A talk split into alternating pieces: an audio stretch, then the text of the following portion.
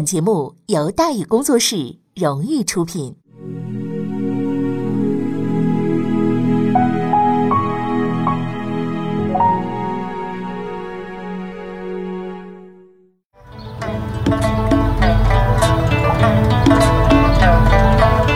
说书唱戏劝人方，三条大道走中央，善恶到头终有报，人间正道是沧桑。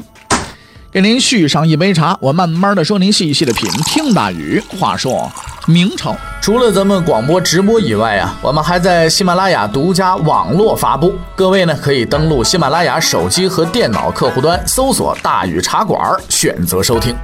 上期节目咱们说到哪儿啊？咱们说到进攻受挫，李如松从容应对，战局危险，大将军使出绝招。这战斗啊，已经陷入了焦灼的状态了啊！虽然明军已经占据优势，但是没法攻陷城池。进入南城的明军呢，也遭到了日军的顽强阻击，伤亡人数越来越多。就这么拖下去的话，这后果可是不堪设想啊！然而站在七星门外的李如松啊，并不慌张。因为眼前发生的这一切，早已经在他的预料之中了。于是，李如松使出了自己最后的杀手锏：“来呀，把那玩意儿给我拉上来！”当然了，不是意大利炮啊，他也没让二营长给他拉。这玩意儿是什么呢？这玩意儿其实也是一种炮，而当时的名字叫大将军炮。大将军炮。炮身长三尺有余，重几百斤，前有准星，后有照门，装药一斤以上，铅子儿三至五斤啊，就是炮弹是吧？射程可达一里之外。由于这玩意儿体积大又重，也没没人愿意扛，反正也扛也扛不动，是吧？但是李如松坚持一定要带，所以出征的时候呢，是由骑兵装上车架，哎，拖着走的。李如松也不会想到啊，他无意当中创造了一个记录，就是世界上最早的马拉炮车部队，是吧？机动炮是吧？这个这个机械炮机械化这个炮兵部队是吧？呃，机械化的、运动化的。但是李司令啊，把这玩意儿弄到朝鲜的不破记录，他为了干什么？为了破城。哎，不过话又说回来啊，这玩意儿虽然威力大，问题也多，这玩意儿容易是误伤自己人，而且准头不好。你来个误炸那就不太好了。由于技术含量不够嘛，这个炮也十分容易炸膛啊。这个问题也一直没解决，所以呢，不到万不得已啊，这玩意儿是不用的。现在就是万不得已的时候，明军炮兵支炮、装弹、瞄准，一切就绪。随着李如松是一声令下，大炮发出了轰天的鸣响，没炸膛，没误伤，准确命中目标。七星门被这一炮给彻底轰开，平壤城也就被轰开了。七星门的视线，这算是彻底打消了日军的士气了，纷纷的弃城逃窜。杨元和李如柏随即分别攻破了小西门和大西门，三万明军亮出屠刀，睁着发红的眼睛杀进了城内。呃，一般来说，这剧情发展到这儿了呢，接下来就是追击残敌，打扫战场了。可是说实话，鬼子就是鬼子，偏偏的就不消停。在城门失守之后呢，小西行长表现出了惊人的心理素质和军事素质，丝毫不乱的集结部队，占据了城内的险要位置，准备打巷战。这玩意儿就有点无聊了。你要说你保卫自己的领土吧，你在这奋死拼搏，激战一把倒还无所谓，是吧？你赖人家地盘上，还死活的不带走的，这这也就鬼子们能干出来啊。日军盘踞的主要地点呢，分别是平壤城内的练光亭、风月楼和北城的牡丹台。这三个地方的共同特点就是高，基本上啊算是平壤城内的制高点了。明军如果是仰攻的话，不但难于攻下，还会损兵折将。只要等到自己援兵来翻盘也说不定。这就是小西行长的如意算盘。李如松虽然不用算盘，但是心算应该很厉害。到城内一看，挥挥手，得了，别打了，干一件事就行。干什么？找木头。噼里啪啦找了一大堆木头，丢在日军据点附近，围成一圈，然后放话：“来，给我烧！”这下子日军麻烦了。本来拿好了弓箭、刀枪，准备居高临下再搞点肉搏战，没想到人家根本就不跟你打，围着你就放起火来，准备烤活人。于是，一时之间呢，火光冲天，浓烟滚滚的，高温烘烤加上烟熏，嚯，日军这回可苦了去了。但是李如松认为啊，这还不够苦。于是他派出了五千人，携带着大批的火枪啊、火箭、弗朗机，也不主动攻击啊，就是站在火堆外边，对准那日军的据点，把带来这些东西全给我砸进去。于是乎，一时间呢，火箭火炮满天飞，据点被点燃，烟火大作。要救火没处打水去，日军被烧的是鬼哭狼嚎啊！本来是高地，结果变成了高炉了。鉴于刚刚入城，还要营救平壤的居民，救治伤员，事务繁杂，李如松司令员安排好围剿部队之后呢，就去忙别的事儿了。但是值得称道的是啊，这个奉命围剿的部队是很有责任心的。虽然领导不在，还是尽职尽责的放火、射箭、放枪、放炮，整整一晚上，他们加班加点没休息。第二天就是正月初九，扎大寿的家丁扎应奎起得很早，来到了北城要地牡丹台。昨天这里还是日军的坚固据点，而而到现在了，展现在他眼前的是一幕真正的人间地狱啊！牡丹台以及其瓮城已经被烧的是面目全非，昨天还枪炮声不断的地方，现在已经寂静无声了。他走入据点，看见了无数倒闭的尸体，手脚都缠绕在一起，却没有一具能够辨认的，因为他们已经啊被烧成黑炭了。张彦奎随意的数了一下，发现狭窄的瓮城里边竟有四五百具日军尸首。很明显，他们大多数都是被火烧死的，或者是活活的被熏死的。当然了，家丁张彦奎没有感叹战争残酷的觉悟啊，他只是兴高采烈的跑回去向自己的领导扎大寿汇报，并就此呢被记载下来，成为了内幕场景的见证。事实上，张应奎看到的只是冰山的一角。在初八的那天夜里，平壤城内火光冲天，明军在外边放火，日军在里边叫苦不迭，被烧死者不计其数，尸体的烤焦的味道传遍全城啊！史料有云：“叫焦臭冲天，晦闻十里啊！”干掉残暴的敌人，那就必须比他更残暴。在某种情况下，我认为这句话是对的。但日军的耐高温能力还是值得称道的，硬是挺了一宿就没出来投降，挺到第二天挺不住了。盘踞在据点的敌人终于崩溃了，被枪打、被炮轰不说，还让火给烤了一宿。你别说武士道了，你什么道你都不好使了。除了小西行长所部几千人，由于坚守据点、防守严密，尚在苦苦支撑之外，城内日军全部逃散。但是逃散也得有个目标啊！平壤已经是明军的天下，往哪儿跑啊？哎，要说日军逃起来也很有悟性，是吧？一看西城、南城、北城都有人守，只有东城防御十分松懈，跑！日军大喜过望，纷纷向东城逃窜。事情似乎十分顺利，败军一路往东逃。虽然明军在后边紧紧追赶，但是在求生的欲望驱使之下，日军竟然成功的逃出了东城的城门。但是很快，他们就将发现，其实战死在城内，倒未必是一件坏事。当初李如松布阵之时，取兵法为师必缺之意，空出了东边。但是很多人可能忽略了这么一个问题，就是为什么他要忽略东边？而当日军蜂拥逃出东城城门的时候，我相信他们已经找到了答案了。东城城门外是一条大河，波浪宽呐。谁要选这里当攻击阵地，那脑袋里边是进了一条大河了。于是日军就麻烦了，要绕着城墙跑，只怕是没个头了。要回头跑进城，估计明军肯定不让了。前无去路，后有追兵，百般无奈之下，就剩一个选择，得了，跳河吧。可是各位朋友们，注意一下这天的时间呀，正月初九，北风那个吹，是雪花那个飘啊。朝鲜那个天气，各位朋友们跟咱东北差不离儿。一般来说，这时候是很冷的，估计起码是零下几度，是肯定有了。然而日军依然勇敢地跳进去了，啊，虽然气温到了零下，但是可以肯定当时的江面没冻住，因为啊，在朝鲜的史料当中有这么一句话，叫“溺死者约有万余”，先被烤得要死要死的，然后又跳进冰冷的这个水里边进行冻冰。古语有云：“冰火两重天，想来不禁胆寒呐。”在这种情况之下，如果还不死，那只有是超人了。很明显，日军缺乏这种特种人才。逃出去的基本上全死了，不淹死也冻死了。而待在城内的小西行长更不好过，他很清楚自己已经完蛋了。现在他要考虑的不是封赏，也不是守城，而是怎么能活下去啊！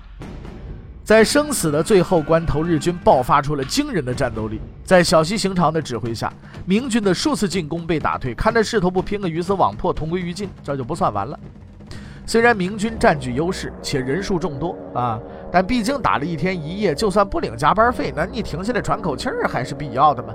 何况胜局已定，赏钱还没领呢，这节骨眼上被打死了，这说实在的有点亏。日军呢，虽然人少，这个却敢于拼命，生死关头什么都豁得出去。用咱们今天话说呢，这叫双方的心理状态不一样。所谓穷寇莫追，就是这个道理啊。于是呢，一个奇怪的情景出现了。在经历了一日一夜的激战之后呢，城内再次出现了短暂的平静。接下来，一件十分神秘的事情发生了。之所以说神秘，是因为到今天这件事也没完全搞清楚。关于这件事啊，史料当中大致有如下四个历史版本。啊，按照明军监军以及部将战后给皇帝的总结报告，事情发展是这样的：日军残部啊。由于呢抵挡不住明军的攻击，全军主动撤退。李如松将军神机妙算啊，设下埋伏，并派追兵呢追击啊，大败日军。第二个版本呢是朝鲜大臣李成龙给国王的报告，说法也差不多啊。李如松料敌如神，在日军逃遁之后发动攻击，大败日军。第三个版本呢是朝鲜国王给大明神宗皇帝的报告啊，这算是明神宗的属臣吧。这份东西可作为上下级的规范文本，说自己的看法都是臣妾念，我偷偷的想啊。说到明朝都是天兵天朝，大明皇帝英明神武，大明总兵神兵天将，从头拍到尾，反正。而开战之后呢，哎，明军叫天地为之百裂，山岳为之反复，自己朝军叫小棒袖手所害，这个害缩是莫敢助力。日军则是螳臂拒撤，是无敢抵敌啊！照他那意思，日军是碍于明军的神威一触即溃了。而讲的最详细的呀，也最实在的是第四个版本。据朝鲜李朝实录记载，事情是这样的：在战斗陷入僵局之后呢，李如松做出了一个出人意料的举动，他派出了使者去找小西行长啊谈判。对于这个决定，很多人并不理解，人都围住了，你谈什么呀？但事实证明，这是一个明智的决定。因为此时日军主力已被歼灭，平壤也已攻克，战略目的已经完全达到。目前最需要的是争取时间休整，以防敌军反扑。而城里边放着这么一群亡命之徒啊，硬攻啊，不但耗费精力，伤亡也会很大。时间一长，还可能发生什么变化，所以还是谈判呢最划算。李如松的谈判条件是这样的啊，是以我兵力足以一举歼灭，然不忍杀人命，孤为退却，放你生路。意思就是呢。我可以灭了你，但是呢，我心太软啊，其实就是太费劲了。我呀，我放你们走。小叶行长怎么回复的呢？叫俺等情愿退军，请无拦截后面。意思就是我认输，我认输。我跑的时候你高抬贵手，你别黑我行吗？而如此看来也算是皆大欢喜，双方达成协议，明军撤去包围，日军在万分警戒之下，手持武器逐步退却，撤出了平壤城。局势发展到这儿，看似平淡无奇，但是怪也就怪在这儿。啊既然事情圆满解决，为什么在官方报告之中却没提这个事儿呢？啊，这大致有两个原因。其一啊，跟敌人谈判把敌人放走，无论出于什么目的，有什么样的结果，似乎都是不大好宣扬的。其二呢，就是应该出算是人品问题了。如果小西行长了解李如松，或者听说过半年前宁夏叛乱的经过，相信即便打死他，他也绝对不会和李如松谈判，因为根据李如松的性格以及宁夏叛军首领不败的最终结局，我们大致可以得出这么一个结论：就是李如松至少在这一方面，他是个不守信用的人。几乎就在小西行长带领日军退出平壤的同一时刻，李如松叫来了扎大寿，交给他一个任务：来，领兵三千，赶赴江东小路，给我埋伏。困兽是不好斗的，但只要把它放出来，这就好斗了。于是，当小叶行长带队远离平壤，终于放松所有警惕，放心大胆逃命的时候，扎大寿出现了。据史料分析，此时日军的兵力大致五千人左右。如果敢拼命，扎大寿手底下这三千人呢，不够打的。但经过李司令员这么一忽悠，日军已经满心都是对和平的期望，斗志全无啊！一见明军，不用人家动手，撒腿就跑。扎大寿随即命令追击，大败日军，击毙日军三百余名。但毕竟部队作战时间长，十分疲劳，日军又跑得太快，是吧？明军追赶不及，所以也只能到此为止。平壤战役就此结束，明军大胜，日军大败。此一战，明军阵亡七百九十六人，伤一千四百九十二人。而日军的伤亡数字呢，就有点意思了。据史料记载啊，此战中明军斩获日军一千六百七十呃四十七人，看起来呢。不多啊，应该说这是一个很准确的数字，但它并不是日军的伤亡人数，而是日军的人头数。由于战前李如松命令不许抢人头，所以对于这宝贵资源，明军并没有过于关注，也没有妥善保存。加上后来的火攻了、水淹了，不是烧成炭了，就是冻成冰了。你要是取人脑袋，说实在有点困难。于是挑来拣去，就挑出一千来个，这玩意儿算是不容易了。至于日军的实际伤亡数啊，朝鲜和明朝的史料都有明确的记载啊，只有几句什么万余啊、千余啊之类的这个不靠谱的这个呃话啊，就是管杀不管埋导致的恶劣后果。说到底还是鬼子啊，实在，既然没人帮着数，自己数嘛。在日本战史当中有这么一段记载，叫万历二十一年三月二十日，日军在汉城集结残兵，统计结果摘录如下：第一军小西行长部原有人数一万八千七百人，现存六千五百二十人。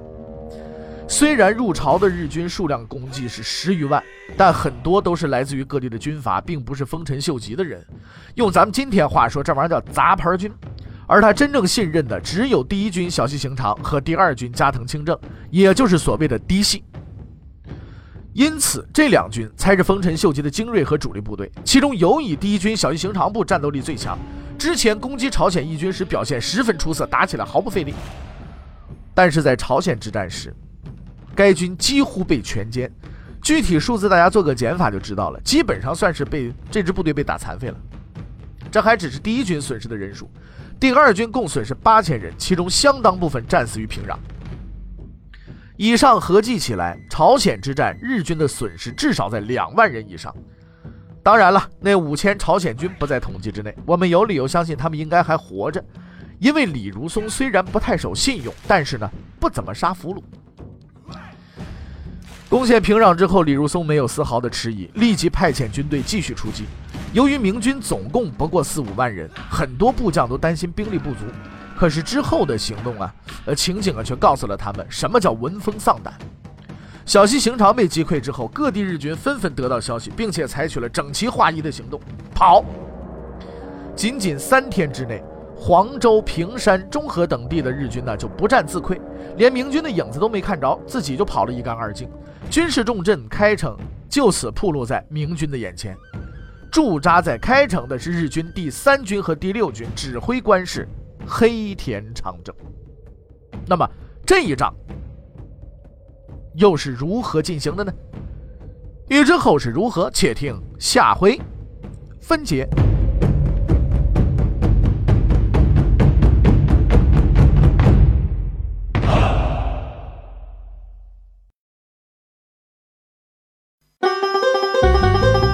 各位，你想跟大禹交流吗？你想跟大宇辩论吗？你想给大宇指出错误吗？来微信吧，微信搜索订阅号“大宇茶馆”，哎，就能实现了。记住啊，宇是宇宙的宇。